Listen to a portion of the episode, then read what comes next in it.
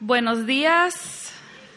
¿Cómo amanecieron? Algunos, algunas amanecieron en sus carros viajando hacia Córdoba. Em, no sé de qué, de qué tan lejos vinieron algunas esta mañana. Alguien me dijo que como a las 7 de la mañana salió de su casa para poder estar aquí. Y gracias por hacer el esfuerzo. Eh, no estaba segura cuántas iban a regresar porque nos echamos medio maratón anoche, ¿no? creo que hablé como por una hora, diez o quince minutos. Gracias por regresar y trataré de no hablar por tanto tiempo a la misma vez, que no se cansen tanto. Em, pero para mí es un gozo poder estar aquí. Em, siempre es un gozo poder eh, abrir la palabra, ver lo que Dios dice, pero es de mucho ánimo también para mí ver eh, mujeres de todas etapas de la vida, de muchas iglesias, creo que anoche dijeron quizás 40 iglesias representadas aquí. Eso es una gran bendición y, creo que nos recuerda también de la, eh, de la variedad, de la gran em, eh, hermosura en, en, el, en la iglesia de Dios, ¿no? La iglesia universal y, la iglesia local. O sea, cada una tenemos nuestra iglesia local. Yo extraño mi iglesia en, Juárez, no en Ciudad Juárez, en Juárez, Nuevo León, México, cerca de Monterrey. Eh, extraño mucho estar ahí, extraño eh, ese compañerismo que se da con los hermanos que uno conoce, ¿verdad? Que, que te conocen, tú los conoces, pasas eh, grupo pequeño con ellos, eh, eh, compartes tus peticiones, tus luchas, gozos juntos, pero también hay cierto gozo en, ver que, que Dios está obrando en todo el mundo. Y creo que es bueno recordar eso de vez en cuando, porque a veces podemos perdernos un poquito en, nuestro, mm, en, en nuestra pequeña burbuja de nuestra vida, ¿no? Y, mi iglesia y mi familia y mi lugar. Entonces, eh, estoy, siempre que puedo viajar, creo que esa es la bendición más grande. Simplemente eh, ver, creo que es la grandeza de Dios que vemos al eh, entender que Él merece ser alabado y está siendo alabado por medio de personas pecadoras que han sido redimidas y anoche, cuando hablábamos de esa cena donde vamos a estar todos los hijos de Cristo, ¿no? La descendencia de Cristo reunidos em, alabándole. Qué bonito entender que todas nos vamos a ver otra vez allá. Ese es nuestro destino porque tenemos el mismo Salvador. Entonces, gracias por el gran esfuerzo, como mencionó Lucía. Yo sé que algunas hicieron un gran esfuerzo por estar aquí. Yo he estado allí tener niños y ¿qué, hago con ellos? Y, y, sales y dejas a niños llorando, pensando que los estás abandonando. No sé si alguien dejó niños muy tristes llorando, no te preocupes. Se les pasó como en tres minutos y ahora ni te están extrañando, así que tú relájate. Seguramente se la están pasando muy bien, así que podemos disfrutar aquí todas juntas. Bueno, vamos a eh, orar para pedir al Señor su ayuda eh, en esta hora y em, sabemos que necesitamos de su ayuda para poder entender su palabra y lo que Él quiere decirnos. Señor, eh, vengo con un corazón muy agradecido por tu bondad primero en mi vida, al haberme salvado como niña, al haberme enseñado eh, tu palabra, al haber, eh, haberme dado em, maestros, padres, pastores que han fielmente enseñado tu palabra y así has permitido que yo te conozca. Y creo que muchas en este lugar comparten de alguna manera esa experiencia conmigo, te han conocido y quizás puede haber alguien aquí el día de hoy que aún no te conoce de una manera personal y yo oro en este momento por esa persona. Y pero por todas, Señor, que eh, aun cuando te conocemos diariamente necesitamos em, eh, volver a rendirnos a tus pies, seguir creciendo en nuestro conocimiento. Nunca llegaremos a la perfección mientras estamos aquí. Siempre necesitamos seguir creciendo y aprendiendo. Entonces, em, gracias porque en tu palabra has provisto de todo lo que necesitamos. Y en, la provisión también que das en nuestra iglesia local, eh, en nuestra familia, eh, si estamos casadas con nuestro esposo, eh, siempre provees de alguna manera, aun y cuando la situación no parece ser ideal. Y gracias por eso, porque podemos confiar en que si has obrado hasta este momento, si diste tu Hijo por nosotras, sabemos que junto a Él nos darás todas las cosas.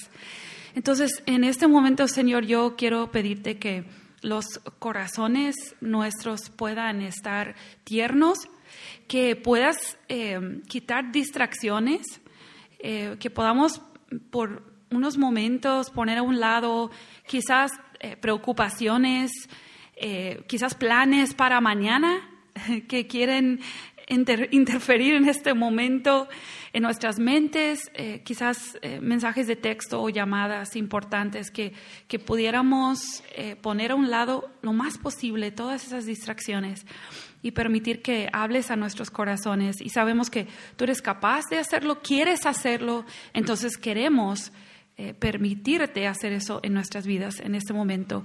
Y te pido eh, en especial que me des claridad de pensamiento y de palabra. Y sabemos que quieres hacer una obra entre nosotras hoy. Y gracias. En el nombre de Cristo pedimos esto. Amén. Me dijeron, me dijeron que puedo alejar un poquito más para que no suene tan entonces, vamos a ver si, si funciona bien. Eh, anoche vimos la historia de la maternidad, enfocado principalmente en el creador y su plan. Y yo sé que algunas no pudieron llegar anoche, vienen llegando apenas hoy, em, pero anoche básicamente eh, vimos que la historia de la maternidad, la historia de la Biblia, eh, en cierto sentido, es la historia del creador fiel y su plan para preservar y redimir a sus criaturas hechas a su imagen por medio de portadoras de vida, para que le conozcan, glorifiquen y disfruten de él para siempre. Y sí, todo eso tomó, nada más eso tomó una hora y diez minutos, ¿verdad? Pero creo que lo disfrutamos. Bueno, yo lo disfruté. Pero al final llegamos a ciertas conclusiones, eh, eh, verdades que tenemos que abrazar. Y en especial es que Dios tiene autoridad y preeminencia sobre la maternidad, porque Él es el creador, Él es el diseñador, él es el sustentador de la vida. Entonces, si alguien va a definir la feminidad, la maternidad, tiene que ser Él. Y esa definición, la que la Biblia nos da, esa descripción de puesto, digamos, eh, es la única válida, porque Él es nuestro creador. Y también dijimos que todo gira alrededor de Dios, no de nosotras. O sea, la maternidad nunca se ha tratado principalmente de la que experimenta la maternidad, sino del Dios que otorga la vida.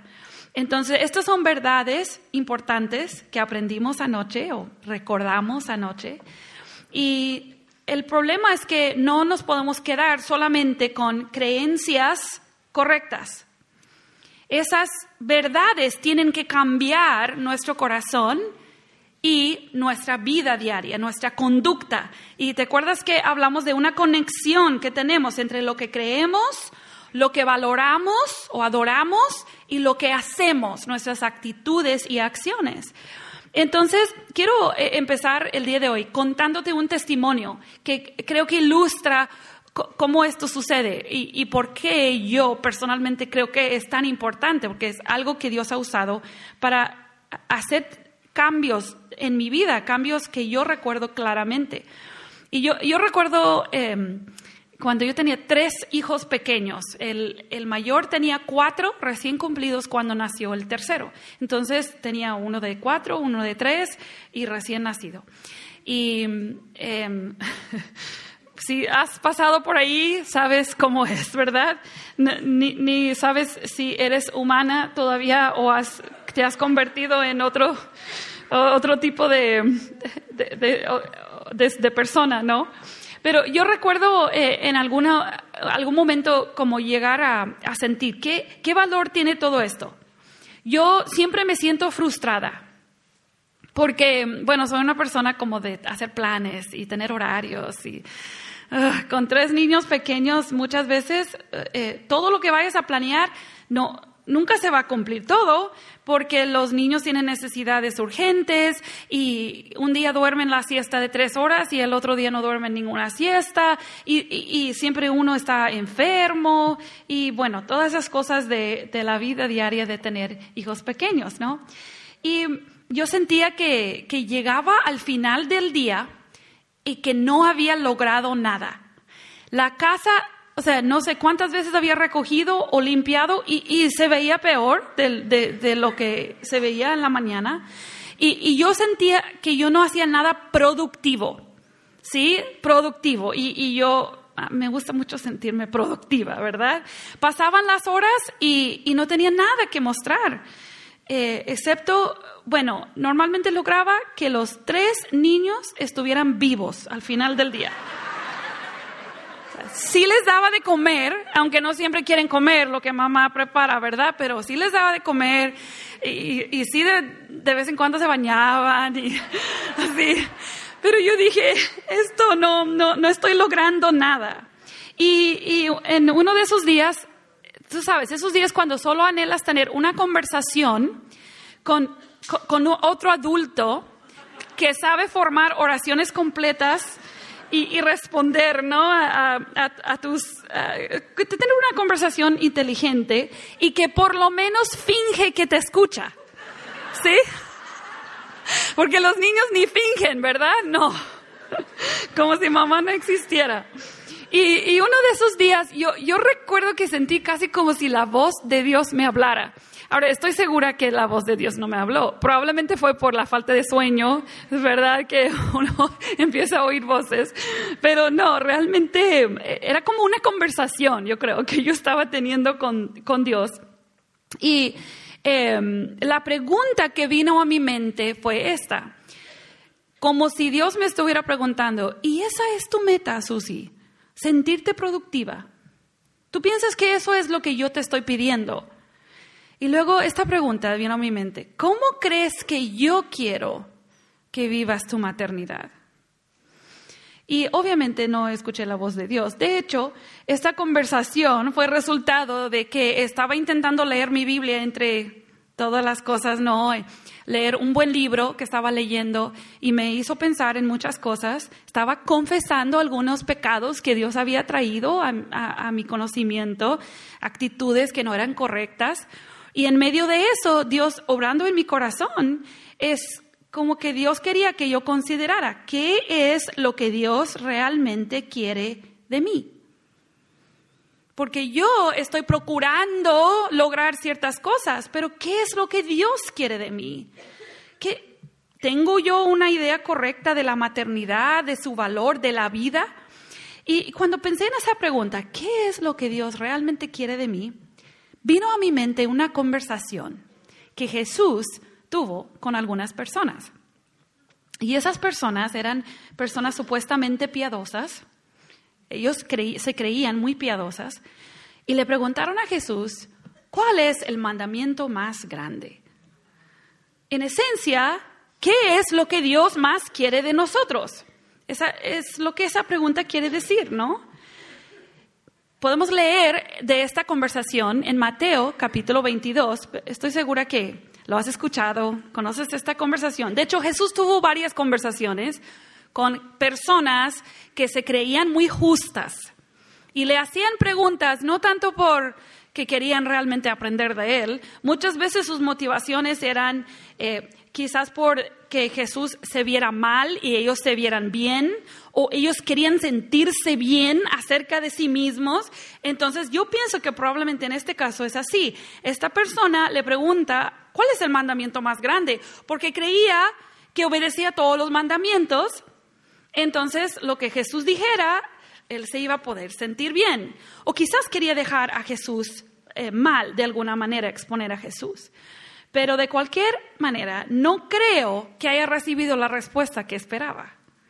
No creo que esta persona se imaginaba que Dios le iba a decir, que Jesús le iba a decir esto. Y tengo que confesar, en medio de criar tres niños pequeños y sentirme frustrada, yo no esperaba que Dios trajera esto a mi mente. Pero esta es la respuesta que Jesús da a la pregunta, ¿qué es lo que Dios más quiere de mí o de nosotros? ¿Cuál es el, más grande mandamiento? Y en Mateo 22, 37 leemos, Jesús le dijo, amarás al Señor tu Dios con todo tu corazón y con toda tu alma y con toda tu mente. Este es el primero y grande mandamiento. No sé si como yo creciste en la iglesia, yo crecí desde bebé en la iglesia, en la escuela dominical, eh, en una familia cristiana, el tiempo devocional.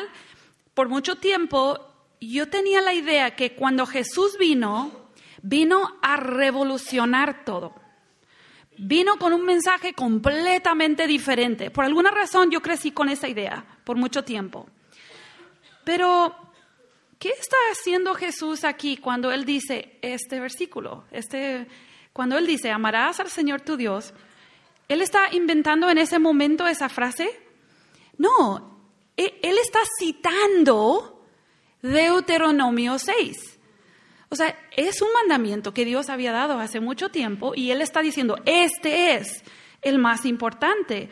Y, y solo como una nota aparte, cuando estás leyendo el Nuevo Testamento, eh, un autor o, Jesús mismo cita el Antiguo Testamento, es, es muy importante investigar por qué, por qué está citando, qué es lo que estaba pasando ahí donde eh, este autor o Jesús está citando. Entonces, si quieres, busca Deuteronomio 6 para que podamos mirar mejor ahí.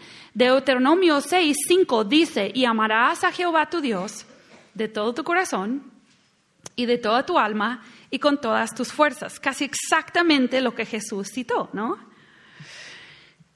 Entonces, tenemos que preguntarnos por qué Jesús cita esto y qué está pasando en Deuteronomio 6. ¿Cuál es el contexto aquí?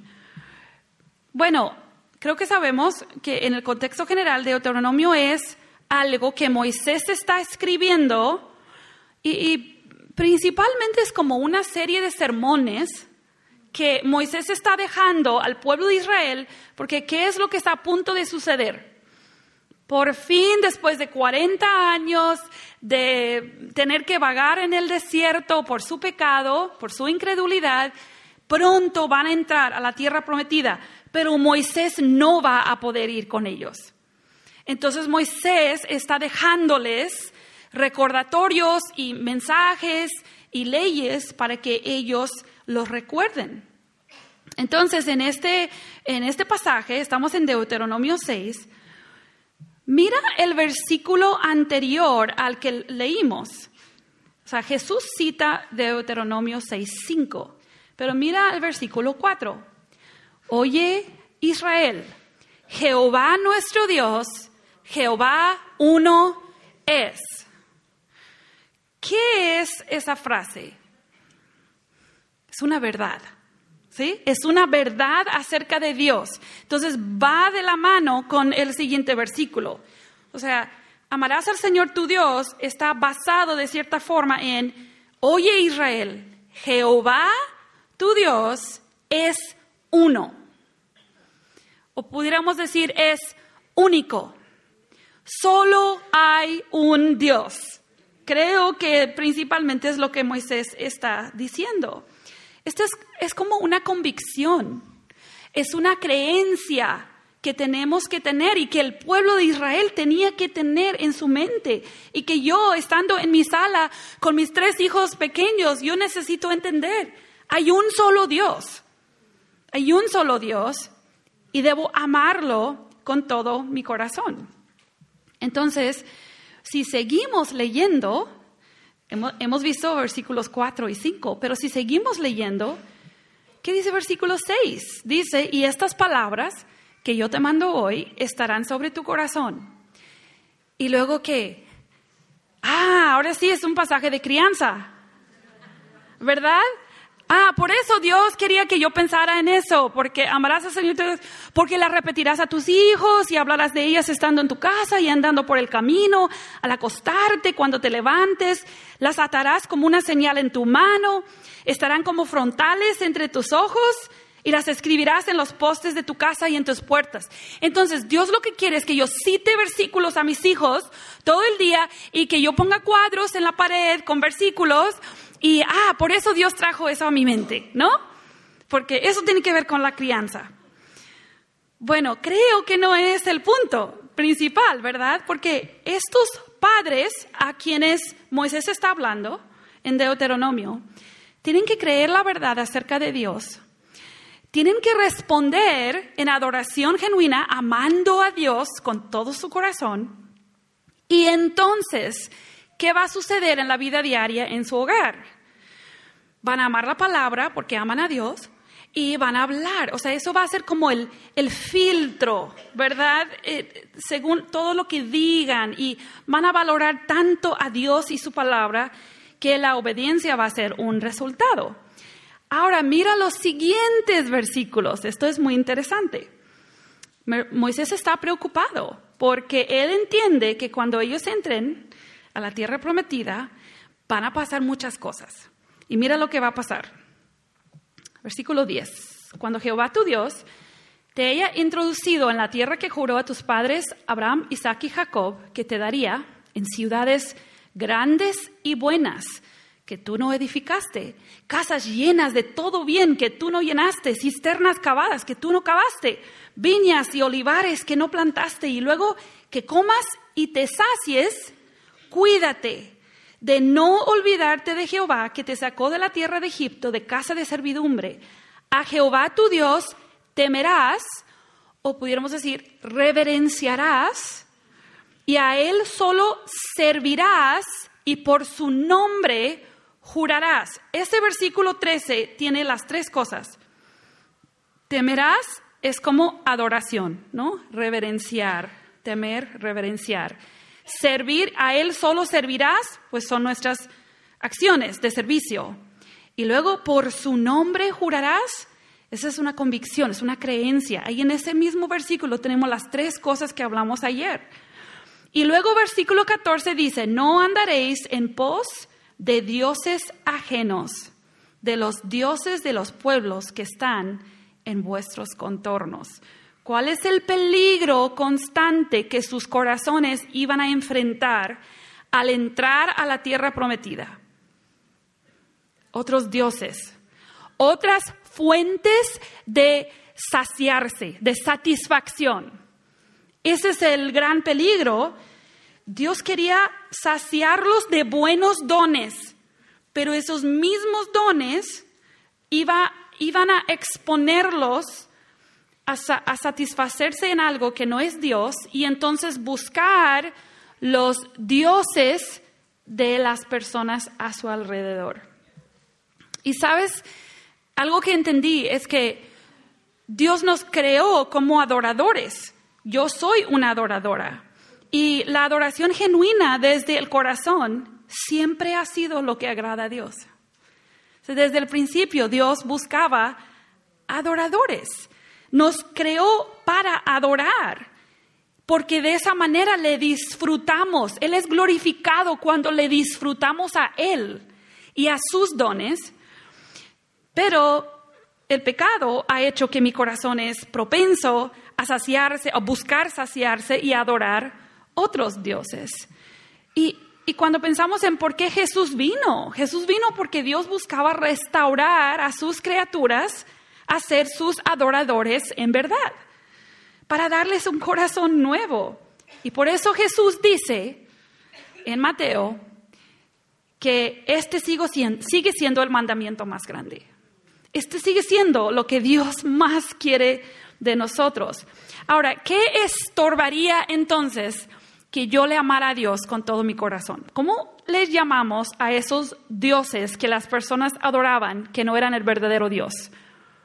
Ídolos, ídolos, muy bien. Y obviamente em, en la Biblia muchas veces los ídolos eran mm, estatuas o figuras, em, imágenes. Y todavía hoy hay personas que adoran imágenes, eh, pero los ídolos realmente son cualquier eh, objeto de adoración alterna a Dios. Y normalmente pensamos en ídolos como algo fuera de mí, eh, pero la idolatría tiene que ver realmente con lo que amamos. ¿Sí? Por eso Jesús dice, amarás a Dios, o sea, está diciendo, adorarás a Dios. Es, lo mismo. Entonces, creo que nos puede ayudar. Estaba pensando la mejor manera como de, eh, de hablar de eso y de dar ejemplos. Y creo que hay dos mujeres en la Biblia que nos enseñan mucho acerca de este tema eh, en el Antiguo Testamento, porque son historias similares, pero tienen unos contrastes impresionantes. Y de hecho, yo, yo había sabido que tenían contrastes, pero hasta que me puse a estudiarlo, realmente es súper interesante cuán similares son sus historias, pero cuán diferentes son sus respuestas. Entonces, quiero que consideres conmigo dos historias. Y la primera la vamos a encontrar en Génesis 29 al 31. No vamos a leer todo y de hecho probablemente es una historia que conoces por lo menos algo, pero si puedes buscar Génesis 29 a 31, esa parte de tu Biblia, y lo que vamos a hacer es, bueno, un poquito extraño, porque normalmente cuentas una historia desde el principio. Quiero que mires algo, un detalle en capítulo 31, y luego vamos a regresar a 29, al principio de la historia. Así que, eh, para empezar, busca capítulo 31 y como contexto, solamente te digo que estamos en la historia de Raquel. Y te acordarás que Raquel y su hermana Lea son esposas del mismo hombre. ¿Cómo será eso? Y ese hombre, Jacob, trabaja para el papá de ellas, Labán. Ya de por sí sabemos que tiene que ser una situación complicada, ¿no? Pero bueno, em, solamente quiero que notes algo. Eh, cuando llegamos a versículo 17 de capítulo 31, Jacob ha decidido que después de años de estar fuera de su casa, eh, él había tenido que huir de su casa. Ahora él quiere salir de donde él está con Labán y quiere regresar a su casa, pero quiere irse de manera apresurada y secreta. Entonces, comenzamos leyendo en versículo 17. Dice, entonces se levantó Jacob y subió sus hijos y sus mujeres sobre los camellos y puso en camino todo su ganado y todo cuanto había adquirido, el ganado de su ganancia que había obtenido en Padan Aram, para volverse a Isaac su padre en la tierra de Canaán. Pero Labán había ido a trasquilar sus ovejas y Raquel hurtó los ídolos de su padre. La primera vez que yo leí y me di cuenta que eso estaba ahí, yo dije, qué raro. ¿Qué tiene que ver eso? ¿No? ¿Y sabes que esta es la primera vez que aparece la palabra ídolos en la Biblia? Raquel es la primera persona que se menciona con ídolos. Y obviamente no es la primera idólatra porque su papá obviamente fue idólatra, adoró ídolos, ella creció probablemente adorando esos ídolos y por alguna razón, cuando ella se iba a tener que ir, eso era lo que no quería dejar ella no quería irse sin esos ídolos. Entonces, si ahora regresas a capítulo 29, donde empieza mejor esta historia, quería que, que vieras esto. Es increíble em, que Jacob es el nieto de Abraham y su esposa es la primera que vemos con ídolos, ¿no? Es un poco irónico. Para mí eso es un poco irónico.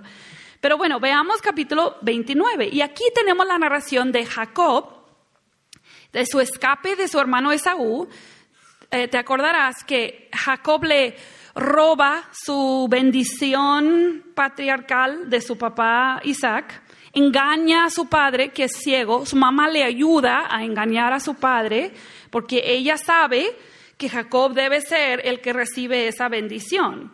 Em, obviamente si Dios iba a hacer eso, ella no tenía que haber manipulado las cosas, pero ella decidió actuar así. Entonces Jacob tiene que huir. Y cuando Jacob huye de su casa, él llega a donde, e, de donde es Rebeca. Y en una escena casi idéntica a cuando llega el siervo de Abraham a buscarle esposa y encuentra a Rebeca, ahora Jacob llega y encuentra a Raquel. Y esto parece como de, novela, ¿no? O sea, ¡ay, qué lindo! Mira, encuentra una esposa. Entonces eh, lo reciben con gozo en casa, a Jacob, en la casa de su tío, y su tío le dice, oye, no tienes que trabajar por nada, eh, ¿cuál es tu salario? O sea, ¿qué, ¿qué quieres que te pague?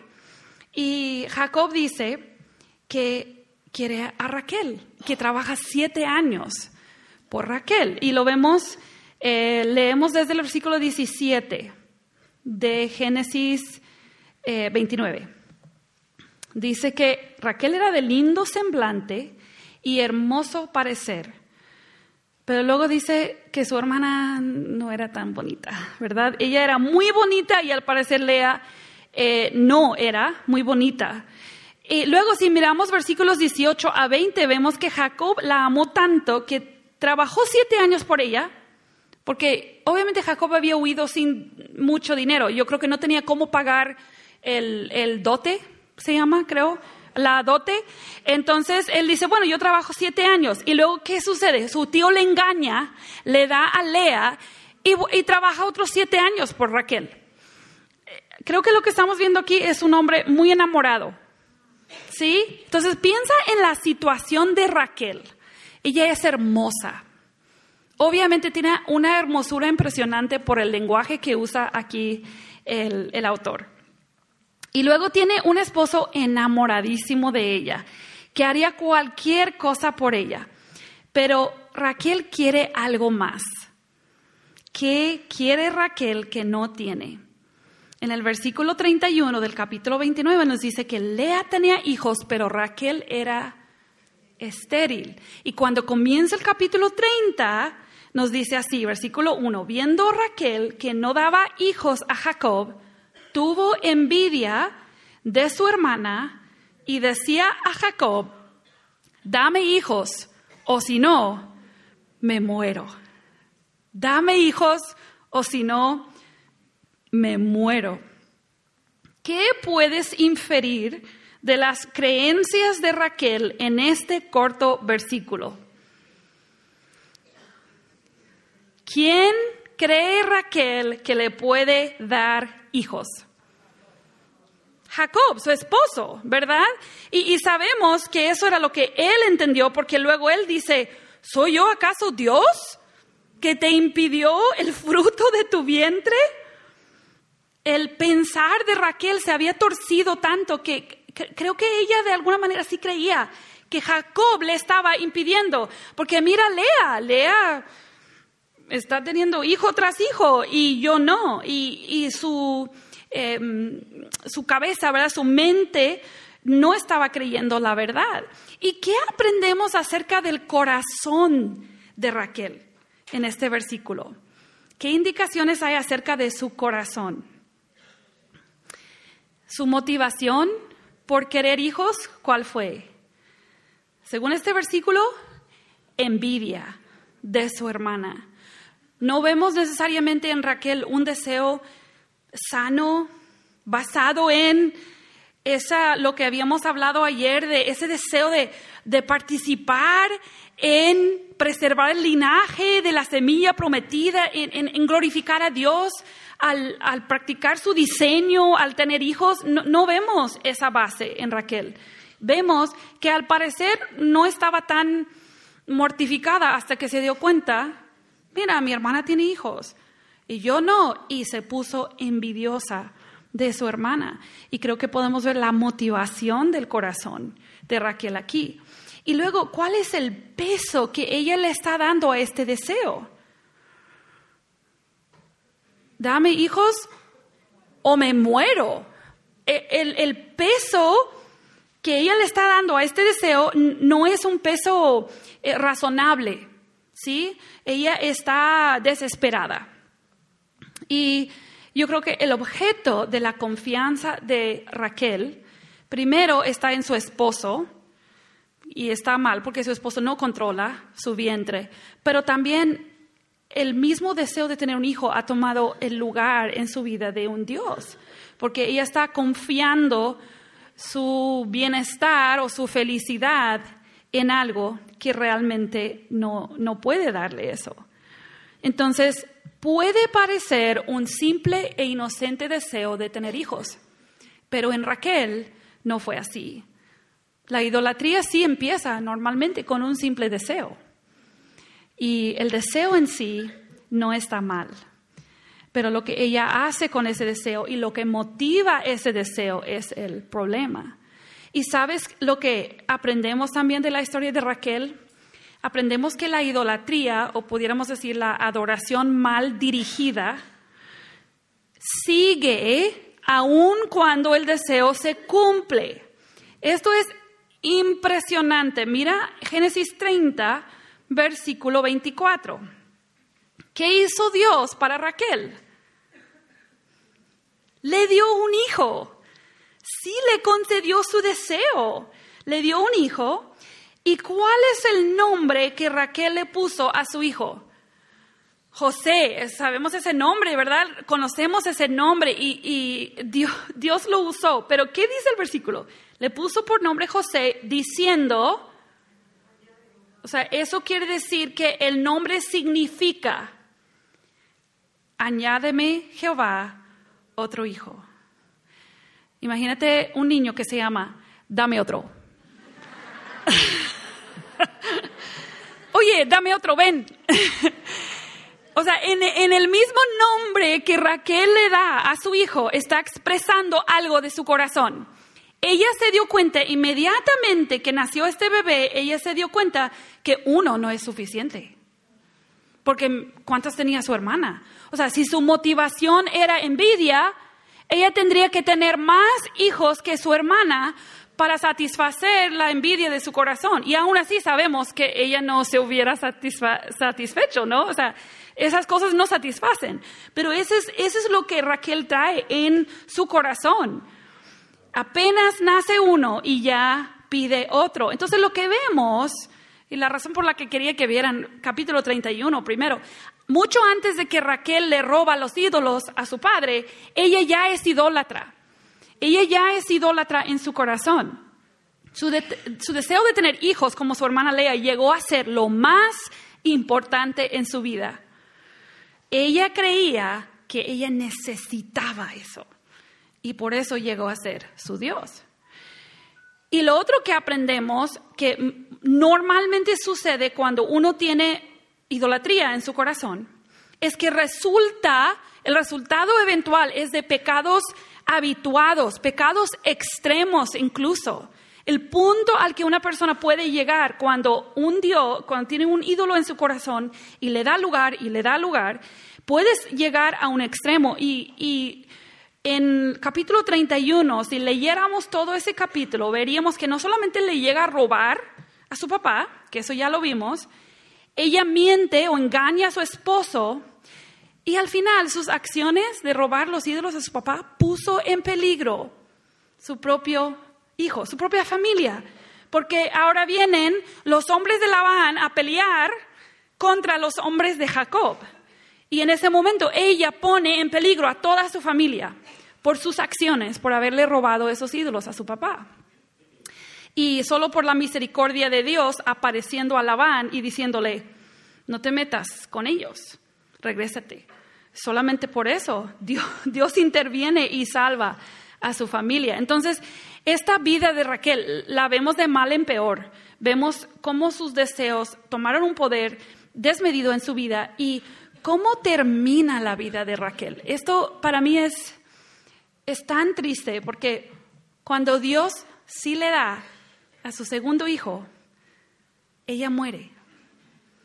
Y muere en tristeza porque dice que le quiso poner Benoni a su hijo y después eh, Jacob lo cambió a Benjamín. Pero Benoni significa hijo de mis lágrimas o hijo de mi dolor. Y después de todos esos años, Raquel muere logrando lo que ella pensó que le iba a hacer feliz y en lugar de hacerle feliz le trajo la muerte. Qué irónico, ¿no? La que dijo, dame un hijo, me muero, murió dando a luz un hijo, un hijo que nunca le iba a satisfacer. Y esto es como, como una ilustración de cómo la adoración mal dirigida lleva a la muerte. Los ídolos no son solo estatuas de piedra, pueden ser ideologías, pueden ser pensamientos, deseos, expectativas que nosotros priorizamos en lugar del verdadero Dios. Y normalmente los ídolos hacen que ignoremos al Dios verdadero porque estamos en busca de otra cosa que necesitamos, creemos necesitar. Y algo que yo creo que lo que más me, me asusta a mí de la historia de Raquel es que su deseo no fue en sí un deseo malo. Raquel estaba casada. Raquel tenía, era natural que Raquel deseara tener un hijo. De hecho, probablemente diríamos, debía desear eso. Dios la creó para cargar vida, para aportar vida. Entonces, el mero hecho de desear un hijo no fue el problema. Y creo que es posible, probable, que la mayoría de nosotras podemos tener deseos que sabemos que en sí no son malos. Y creo que ahí a veces está la confusión, ¿no? Uno piensa que se tiene que deshacer de deseos que, que, nos tienen desesperadas, pero sabemos que en sí el deseo no es malo que una mujer soltera desee tener un esposo. No es un mal deseo. Hay, muchas cosas que pudiéramos desear que no son malos en sí. Y a veces eh, ahí está la confusión. No sabemos cómo detectar o cómo manejar. Entonces le pedimos a Dios. Muchas veces he escuchado a mujeres decir, es que le he pedido a Dios que me quite ese deseo. Una mujer eh, infértil, estéril, que los doctores le han dicho que probablemente nunca va a tener hijos y ella lo que más le pide al Señor es que le quite el deseo. ¿Será esa la oración correcta? No siempre Dios nos va a quitar un deseo. Si es un deseo bueno y natural, no siempre el deseo en sí se va a quitar. Pero lo que Dios quiere es que entreguemos nuestros deseos a Él. Y algo que yo leí hace mucho tiempo, un libro, es un libro muy bueno que se llama Ídolos del Corazón. Y ahí la autora da dos señales muy sencillas y tan, para mí fue tan fácil recordarlos porque es, es muy sencillo y me ha ayudado muchísimo. Y nos ayuda a conectar nuestra conducta incorrecta con nuestro corazón. Entonces, quiero mencionar, estas dos son como señales de que un deseo está funcionando como un ídolo, ¿sí? Para que podamos discernir, distinguir cuando tenemos un deseo que eh, desmedidamente está controlando eh, nuestro corazón y nuestras acciones. Entonces, son dos señales. Primero, y, mira, lo voy a decir y vas a decir, ah, sí, tiene razón. O sea, no es algo así como súper complicado. Pero a mí me ayudó mucho. Primero es si estoy dispuesta a pecar para obtenerlo. Si yo estoy dispuesta a cometer algún pecado para obtener algo que yo quiero. Em, uno muy común es que mentimos. Contamos una mentira para no sé, hay mil posibilidades por las que contamos mentiras, ¿no? Contamos una mentira para que mm, nuestros hijos se porten bien. Muchas mentiritas que les contamos a los niños, ¿no? Ahí viene la policía, te va a arrestar si no te bajas del banquito. Es una mentira. Ninguna policía va a arrestar a un niño que se sube a un banco en el parque o no sé. O sea, eso es un ejemplo chistoso, pero es verdad. Contamos mentiras, decimos mentiras para conseguir algo. Y tú dices, no, pero eso no es un ídolo. Puede ser un ídolo el que mis hijos se porten bien porque ya no me quiero molestar con ellos, porque quiero caerle bien a otras personas. O sea, puede haber muchas motivaciones en nuestro corazón porque nuestros hijos se porten bien. Y cada persona tiene su, su ídolo, ¿no? O sea, mi ídolo puede ser lo que otros piensan de mí. Entonces, regaño mucho a mis hijos en público y en casa que hagan lo que quieran, ¿verdad? Porque ahí nadie está viendo. Pero pueden haber otros deseos, otras, otros ídolos, pero muchas veces la mentira puede ser una señal. ¿Por qué yo acabo de mentir? Yo le acabo de mentir a mi esposo. Ah, es una mentirita. ¿Por qué le mentí a mi esposo? ¿Cuál es el deseo que hay en mi corazón? Algo que yo quiero lograr, que yo creo que tengo que manipular las cosas para conseguir lo que yo quiero. La mentira solamente es un ejemplo, pero en general esto también ayuda mucho con los niños, con los hijos, ayudando a nuestros hijos a entenderse a sí mismo. Cuando vemos un pecado, vayamos más allá para entender qué es lo que está motivando en este niño que él copie, no sé cómo se dice aquí en la escuela, que copie en la escuela. ¿Por qué quiere buenas calificaciones? ¿Cuál es la motivación? ¿Por qué miente? ¿Por qué pega? ¿Por qué muerde? ¿Por qué? Bueno, hay infinitas posibilidades, ¿no? Eh, pero ahorita estamos mm, enfocándonos en nosotras, ¿no? ¿Estoy dispuesta a pecar para obtener algo? Eso es señal de que estoy amando a algo más que a Dios, porque he decidido poner a un lado lo que a Dios le agrada para buscar mi manera de que se consiga lo que yo quiero. La otra señal es que si yo peco cuando no obtengo lo que quiero, si mi reacción, mi respuesta, cuando me doy cuenta que no voy a obtener lo que yo quería, entonces reacciono de una manera pecaminosa. Y a veces, en este caso especialmente, son actitudes pecaminosas que demostramos. Entonces, em, ¿por qué me enojé tanto cuando no obtuve eso? Bueno, quizás es señal, probablemente es señal de algo que yo estoy adorando o amando más que a Dios en esta situación. Y eh, quiero comentar en mi, en mi experiencia personal es que esto es un proceso que sigue toda la vida.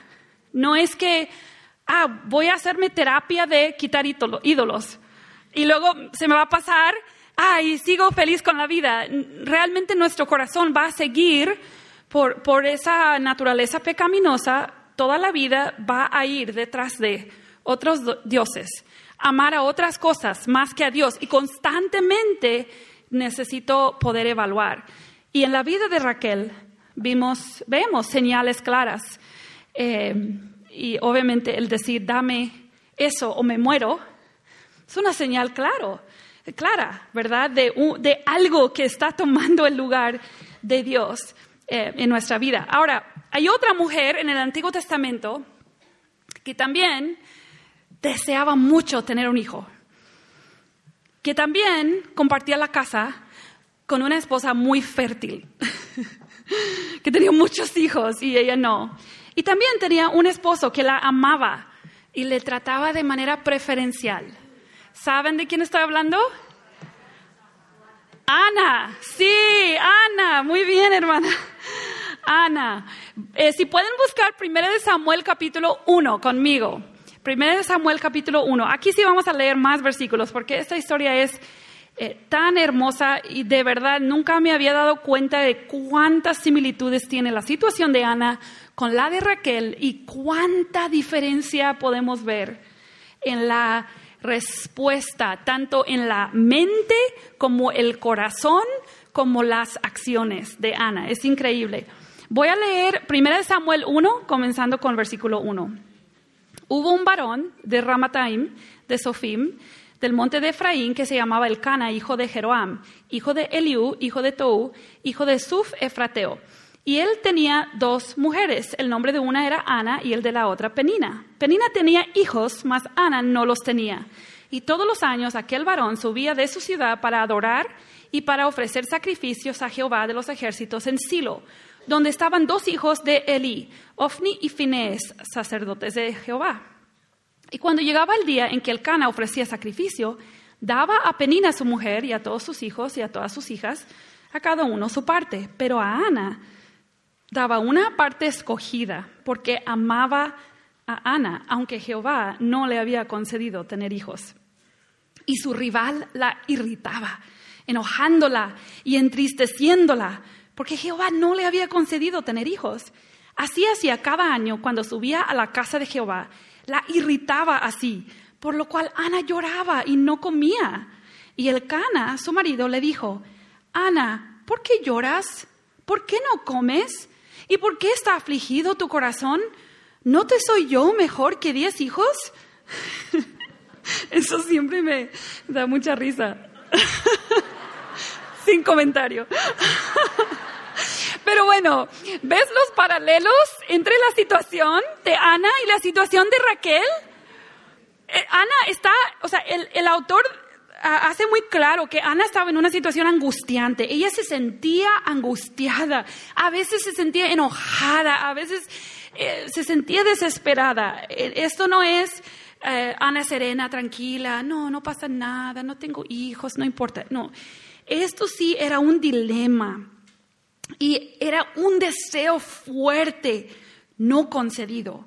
Entonces, seguimos leyendo versículo 10, y se levantó Ana después que hubo comido y bebido en Silo, y mientras el sacerdote Elí estaba sentado en una silla junto a un pilar del templo de Jehová, ella con amargura de alma oró a Jehová y lloró abundantemente e hizo voto diciendo, Jehová de los ejércitos, si te dignares mirar a la aflicción de tu sierva y te acordares de mí y no te olvidares de tu sierva, sino que dieres a tu sierva un hijo varón, yo lo dedicaré a Jehová todos los días de su vida, y no pasará navaja sobre su cabeza.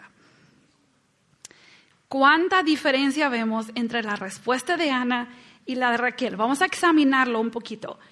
¿Cuáles son las creencias de Ana acerca de quién da hijos? Jehová. Para Ana no hay ninguna duda. De hecho, en este capítulo, irónicamente, en, el, en la historia de Raquel aparece por primera vez la palabra ídolos. ¿Sabes qué aparece por primera vez en la Biblia aquí? El nombre Jehová de los ejércitos o Señor Todopoderoso. Aparece el versículo 3 y ahora aquí Ana lo dice. Entonces, Ana sabe, está convencida de que Jehová es el que da vida, es el que da hijos. Em, ¿Qué otra cosa ves en estos versículos acerca de las creencias de Ana? Creo que Ana entiende que los hijos son para Dios. Sí, no, no se trata de ella, ¿verdad? Ella entiende la maternidad. ¿Y cuál es la inclinación del corazón de Ana? ¿Cómo, cómo vemos... Em, ¿Cómo vemos que se inclina o, la adoración del el corazón de Ana? Creo que quizás lo podemos ver por su intención. ¿Cuál es la intención de Ana si ella tiene un hijo? Dedicarlo al Señor. Y, y creo que ese lenguaje que dice todos los días de su vida y no pasará navaja sobre su cabeza, creo que Ana está indicando algún tipo de dedicación especial eh, que en el Antiguo Testamento se veía a veces que una persona podía dedicarse completamente al Señor y una señal de eso es que no cortaba su cabello o no, no se no se afeitaba o no, no me acuerdo los detalles, pero es como una indicación especial porque dice que hizo voto. Entonces, vemos una señal del corazón de Ana aquí, ¿verdad? Eh, y creo, yo, a mí me gusta pensar que Ana entendía la historia de la maternidad, como la vimos anoche, ¿no? Ana no se veía como el centro de la historia. Ana deseaba participar en esta historia, participar en ese don de poder portar vida para la gloria de Dios. Y creo que Ana tenía una relación sincera y genuina con Jehová, conocía a Jehová.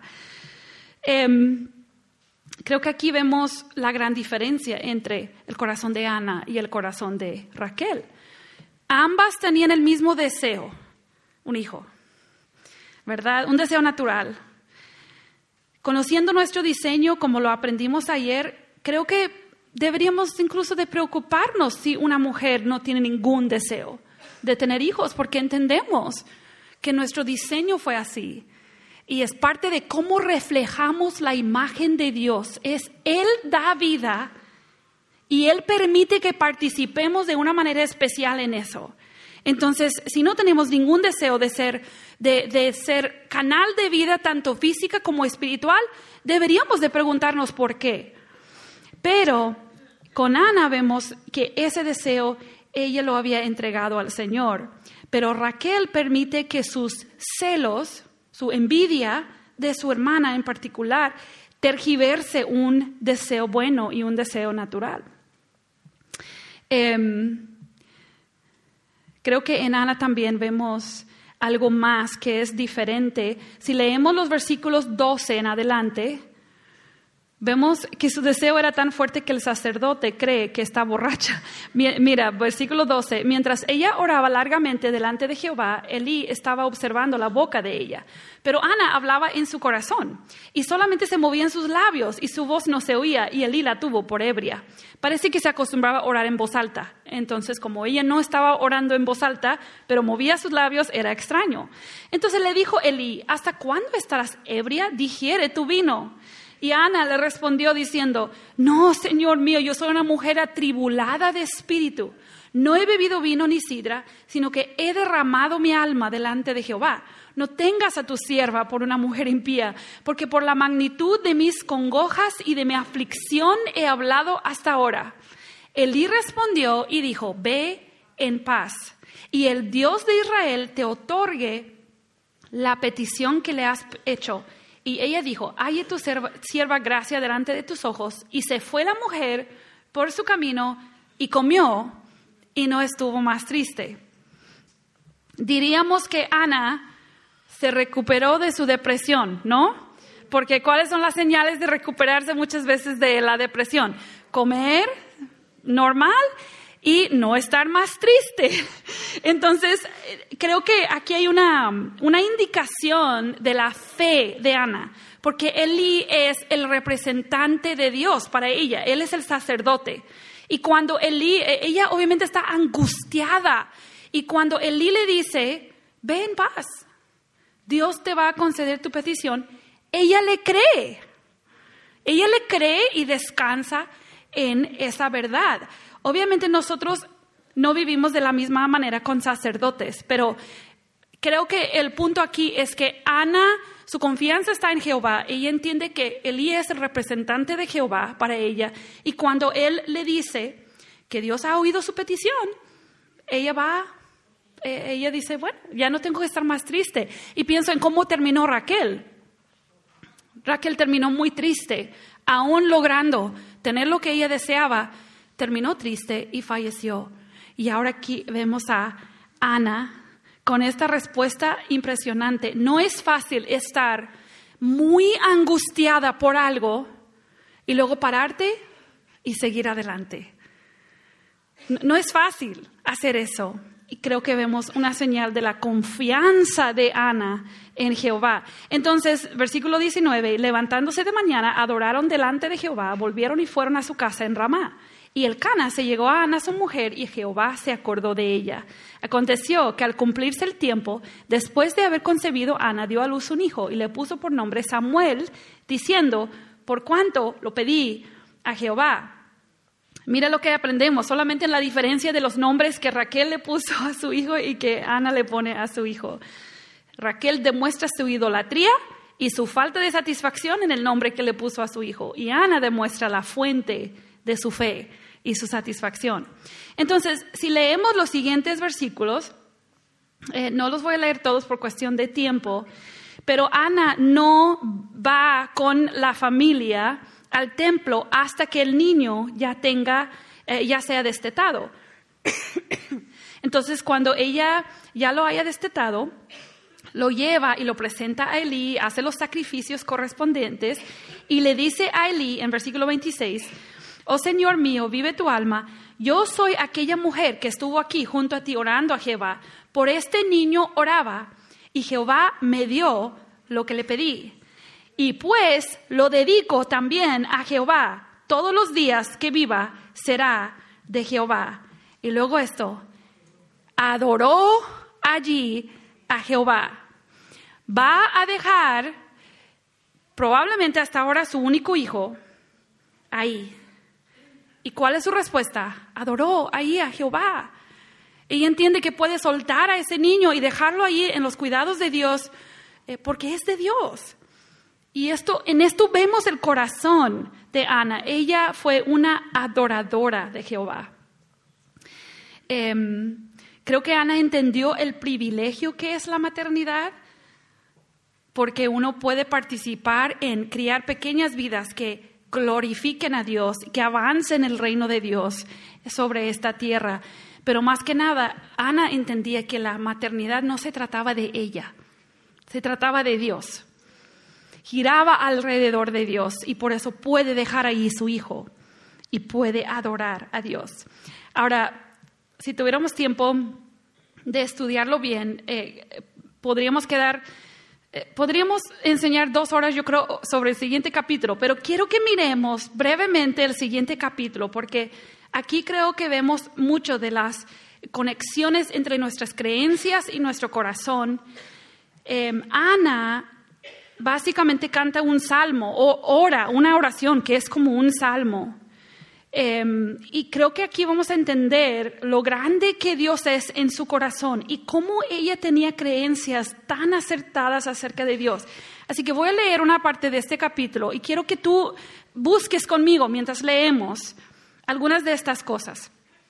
Por ejemplo, Ana oró y dijo, capítulo 2, Ana oró y dijo, mi corazón se regocija en Jehová, mi poder se exalta en Jehová. Aquí estamos viendo la fuente de poder y de gozo de Ana, ¿no? Luego dice, versículo 2, no hay santo como Jehová, porque no hay ninguno fuera de ti y no hay refugio como el Dios nuestro. Mira la conexión entre lo que ella cree acerca de la santidad de Dios y el refugio que Dios es. E-, ella cree que es un Dios personal y también que es un Dios santo y ella descansa en esas creencias conociendo a Dios.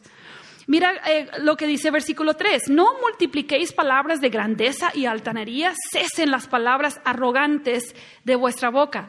¿Te acuerdas que dijimos que al conocer a Dios nos conocemos mejor a nosotras mismas? Aquí está Ana diciendo, no, delante de este Dios no seamos arrogantes. No, digamos palabras eh, arrogantes y, de grandeza, porque delante de Dios somos humildes. Y ella continúa en ese, en ese versículo 3, porque el Dios de todo saber es Jehová. El Dios de todo saber, Él es omnisciente, Él sabe todo.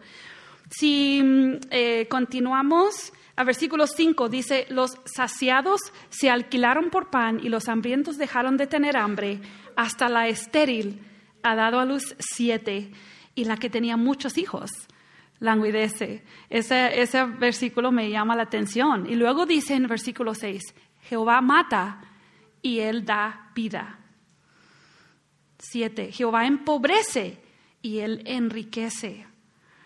Versículo 9, él guarda los pies de sus santos, mas los impíos perecen en tinieblas, porque nadie será fuerte por su propia fuerza.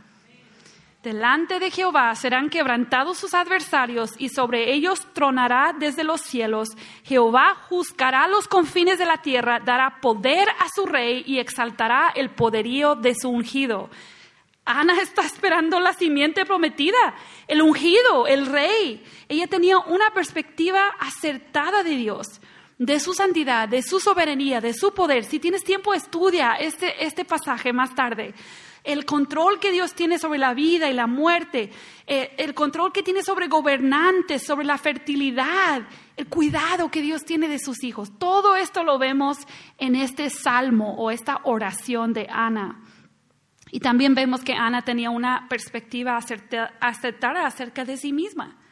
Ella es débil, ella necesita de Dios, ella debe ser humilde, ella debe depender, ella debe tener confianza completa en Dios. Entonces, como Ana tenía sus, eh, eh, sabía lo que era verdad y su corazón adora a Dios, sus actitudes y sus acciones entonces son correctas. Ella pudo tomar decisiones difíciles. Ana tomó decisiones difíciles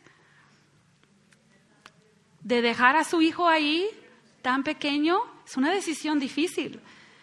Los deseos de su corazón fueron informados por la verdad que ella sabía de Dios. Y por, eso ella pudo poner a un lado sus deseos naturales y entregar ese hijo al Señor. Las historias de Raquel y Ana nos narran las creencias y las respuestas de dos mujeres contrastantes. Dos mujeres creadas a la imagen de Dios para ser portadoras de vida que nutren a otros. Podemos aprender al ver sus ejemplos y los resultados de sus decisiones y la disposición de sus corazones. Pero recordemos, hermanas, que solo Cristo cambia corazones. Solo Cristo cambia un corazón de piedra para un corazón de carne que pueda adorar a Dios. ¿Sabes? Jesús fue el único ser humano que adoró exclusivamente a su Padre, que nunca experimentó la idolatría, nunca adoró a un Dios falso, nunca su corazón se inclinó delante de otro Dios. Él dio su vida sobre la cruz para que tú y yo seamos libres del dominio del pecado. Si somos hijas de Dios, no tenemos que pecar. Ya Satanás, el enemigo y el pecado no tiene ese poder sobre nosotras. Y somos capaces de convertirnos en adoradoras exclusivas de Dios. Si reconoces que no tienes poder ni autoridad propia, que eres una criatura de Dios hecha con el propósito de adorarle, vas a entender la desilusión que sientes cuando sigues tus propios sueños. Vas a entender por qué te sientes así, porque fuiste creada para adorar a Dios. Yo entiendo que puede haber alguien aquí que nunca se ha hincado delante de Dios y nunca se ha entregado completamente, confesando su pecado, arrepintiéndose de ese pecado, fijando tu fe en la obra de Cristo en tu lugar sobre esa cruz para satisfacer la ira de Dios Santo y darte el privilegio de convertirte en una hija amada acepta por el amado. Si es así, no hay duda de que eres una idólatra. Has dicho, dame eso o me muero sobre algo que no es Cristo. Quizás hoy necesites venir delante de Dios comprendiendo que el Evangelio te pide entregar todo para darte todo lo que necesites. Entiendo que la gran mayoría de las que estamos aquí conocemos a Cristo, estoy segura de eso. Em, Hemos sido limpiadas por su sangre, hemos experimentado verdadero arrepentimiento, hemos puesto nuestra fe en su obra, en su resurrección, en la esperanza de vida eterna. Seguimos siendo adoradoras en busca de objetos de adoración, expuestos a la influencia del enemigo, aunque ya, no bajo su dominio. Entonces, a veces no percatamos la adoración a ídolos que está sucediendo en nuestros corazones. No reconocemos que hemos creído mentiras del enemigo predicadas desde la televisión y la internet y los salones de clase y las amigas y muchas otras fuentes. Escuchamos que la mujer debe hacer y ser todo lo que el hombre hace y es, que todo debe ser igual. Y nos parece lógico y atractivo, porque tenemos corazones que tienden a resistir la idea de la sumisión, eh, el complementarismo, pero no nos detenemos a preguntarnos, ¿qué quiere Dios de nosotras? Nuestro Creador amoroso. ¿Qué dice Dios sobre la diferencia de diseño entre el hombre y la mujer? Dios creó a dos géneros, como dijimos anoche, dos sexos. no para que sean iguales, sino para que se complementen, no para que compitan. ¿Sobre qué o quién vas a basar tus creencias y dónde vas a adquirir los valores de tu corazón? A la mujer joven, a la mujer joven de hoy se le dice que eso de casarte, tener hijos es un poco anticuado, es exponerte al abuso, es sacrificar tus sueños, tus deseos, y luego por pequeñas personas que ni te lo van a agradecer. Eh, es perderte de todo lo que el mundo te ofrece, es peligrar tu vida al cargar a otro en tu vientre. Si tú no quieres exponerte a ese peligro, no deberías de hacerlo. No, mejor viaja, gana dinero, construye la casa de tus sueños o Busca compañía en tu mascota. Él, eh, él no te va a traicionar como un hombre. Literal es lo que dicen algunos, ¿no? Pero ¿qué dice Dios? Dios que te creó para disfrutar de una relación íntima con Él, te diseñó para ser canal de vida que nutre y promueve crecimiento en otros, que encuentra satisfacción en perder su vida propia diariamente para invertir en otras vidas para la gloria de Dios, porque sabes que esta vida es temporal. Fuiste creada con eternidad en tu corazón, lo que dice Eclesiastes. Y a las esposas, quiero hablarte un momento, si eres esposa, el mundo te dice que no serás feliz ni satisfecha si te sometes al liderazgo de un hombre en tu vida. Dice, le, le parece ridículo al mundo que hicieras tal cosa. ¿Por qué harías eso? Eres una mujer independiente, inteligente. ¿Por qué te someterías a, otra, a, otro ser humano y menos a un hombre? Algunos dicen, ¿no? La mujer que se somete está diciendo que ella tiene menos valor que el hombre. Es lo que dice el mundo, ¿no? Iguala el sometimiento con el valor del ser humano. Por lo menos en muchas cosas que yo he escuchado. Así es. El mundo piensa que la mujer, la esposa, que se, contenta en priorizar el cuidado de su hogar, en priorizar su matrimonio, promover su crecimiento, que incluso asiste y sirve en una iglesia donde también los hombres lideran. Eso se les hace ridículo, ¿no? Pero esta esposa tiene que comprender que el orden que Dios ha establecido no es cruel, no es desigualdad, sino que es el modelo divino para que Dios sea adorado, creído, imitado, predicado, honrado y obedecido en este mundo. Y para que cuando este mundo pase haya una multitud de adoradores de Dios que se inclinen ante Él y digan con todo su corazón, digno es el Cordero. Porque al final se trata de Él, no se trata de nosotras ni de nuestros esposos, se trata de Él. Y quiero hablar un momento a las abuelas a las hermanas, bueno, no, quiero decir a mayores, porque, bueno, como de mi edad para arriba, vamos a decir. Yo voy a cumplir 48, no es secreto, ¿ok? ¿Qué nos dice el mundo a nosotras? A las que vamos ya, bueno, yo estoy como en medio, ¿no? Porque todavía tengo un hijo en, en, preparatoria que creo que es como bachillerato, ajá, y tengo dos hijos en la universidad y quizás dentro de cinco años seré abuela, no sé, vamos a ver, ¿no? Entonces, ¿qué, qué me dice el mundo a mí? Tú ya hiciste tu trabajo, tú disfruta. Mira, jubílate si puedes eh, antes, eh, joven, joven, jubílate joven, dice. Em, tú mereces que te consientan, tú ya cuidaste de tus hijos, ahora que ellos te cuiden a ti. Bueno, yo no sé exactamente cuáles son las cosas que se dicen aquí en España, pero pero es como común, ¿no? Tu comodidad, tus nietos. Las abuelas creo que muchas veces creen que los nietos existen para ellas. Sí, es, es fácil. O, es así. no. Em, ¿Qué tal, hermana, si Dios te está llamando a usar el tiempo que ahora tienes, la energía, la sabiduría que has adquirido por la vida práctica Quizás tú dices, bueno, es que yo me estoy dando cuenta que quizás no hice bien las cosas. Ok, muchas tenemos mm, cosas que miramos atrás y decimos, uh, eso, yo no entendía, no entendía bien cómo. Bueno, ¿qué tal si Dios te está llamando a equiparte para que puedas ser una maestra para las jóvenes?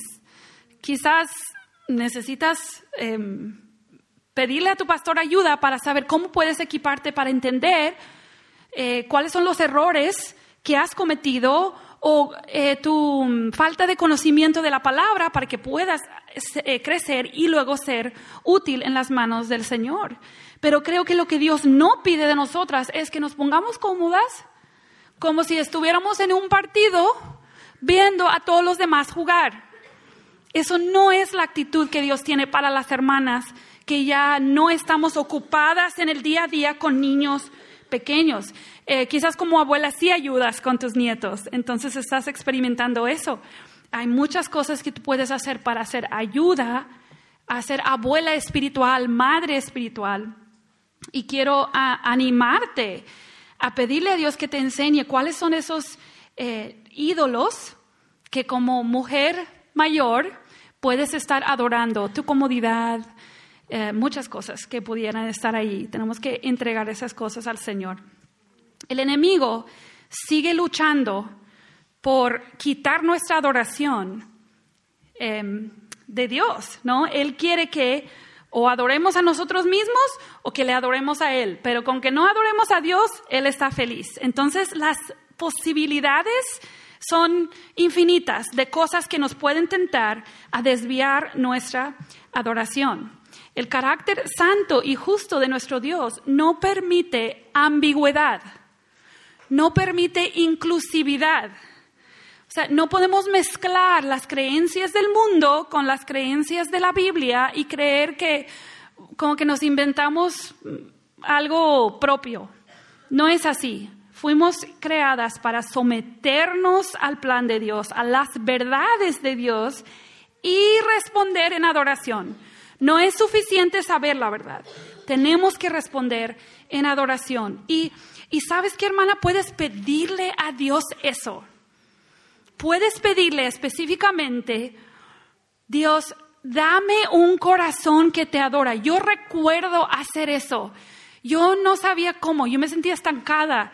Dice, Señor, no, no sé qué me pasa. Leo mi Biblia, tengo como un deseo vago, ¿verdad? De agradar a Dios.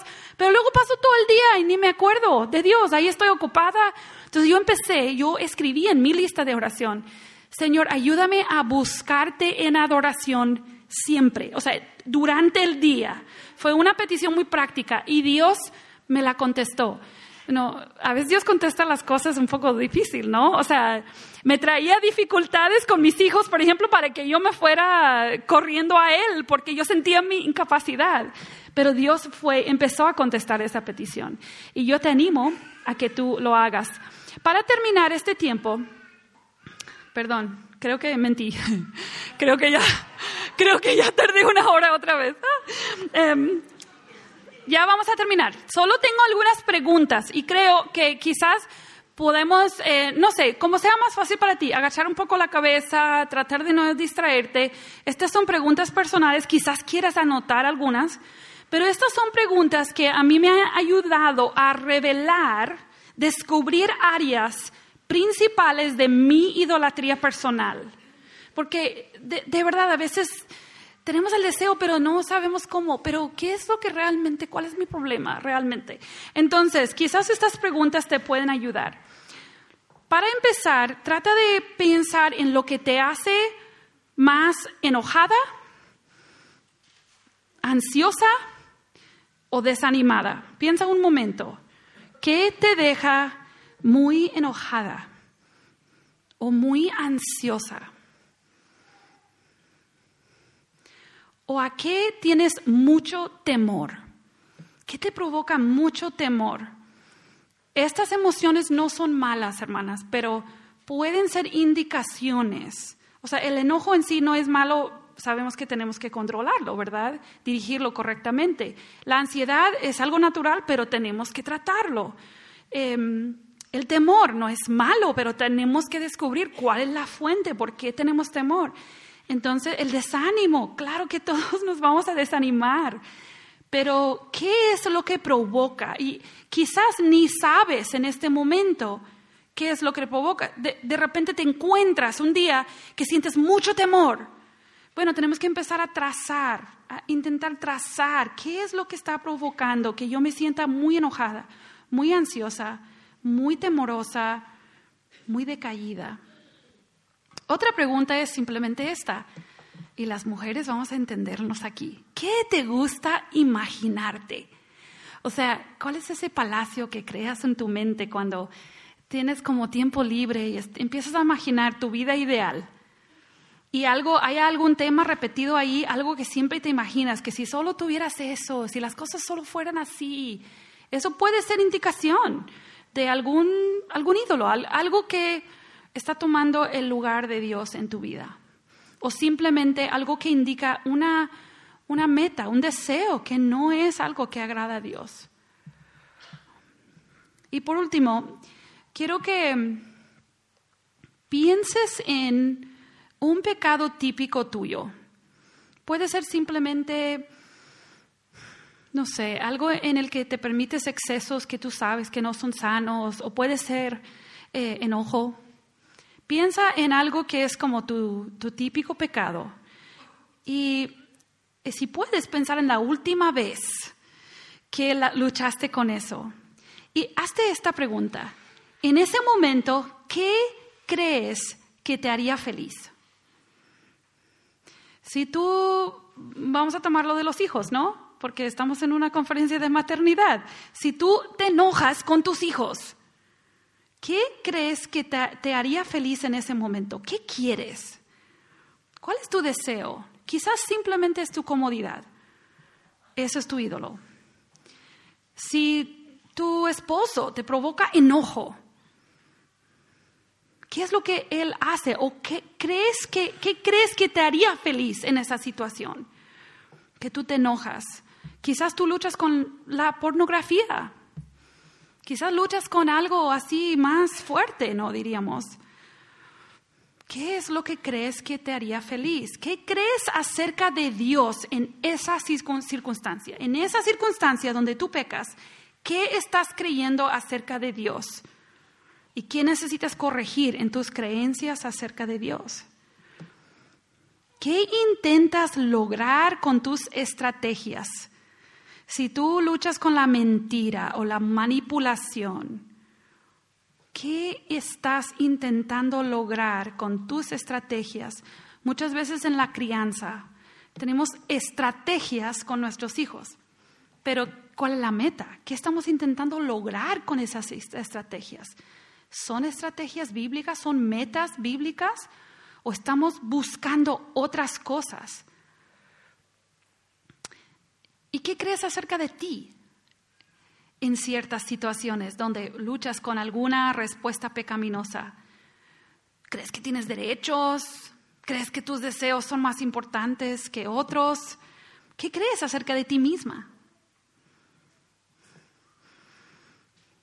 Y al final, ¿en qué o en quién confías?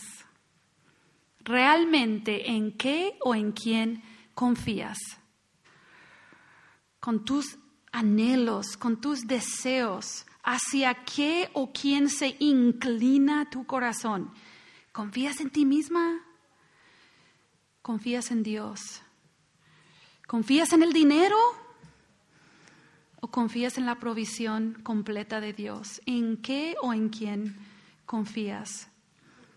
Señor, queremos descubrir lo que suele tomar tu lugar en nuestros corazones. Fuimos creadas para adorarte, pero tenemos corazones pecaminosos. Ayúdanos a entender la conexión entre creer la verdad acerca de ti y abrazar esas verdades de una manera que transformen la adoración de nuestro corazón, que los deseos y anhelos de nuestro corazón, que los llevemos a ti, que tú nos ayudes a discernir si estamos adorando a otras cosas en lugar de a Dios, porque lo que más quieres de nosotras es que te amemos con todo nuestro corazón, con toda nuestra alma, con toda nuestra mente, con todas nuestras fuerzas y solamente tú puedes producir eso en nosotras. Entonces, venimos delante de ti, nos dejamos en tus manos, dejamos a nuestros hijos, nuestros esposos, nuestro matrimonio, nuestras familias, nuestras iglesias, dejamos en tus manos nuestros sueños, y pedimos que tú seas quien da forma a nuestros en nuestra adoración, que sea centrada en ti y como resultado, Señor, que nuestras vidas sean transformadas, un minuto, una hora, un día a la vez, que poco a poco seamos transformadas a la imagen de tu Hijo. Gracias, Señor.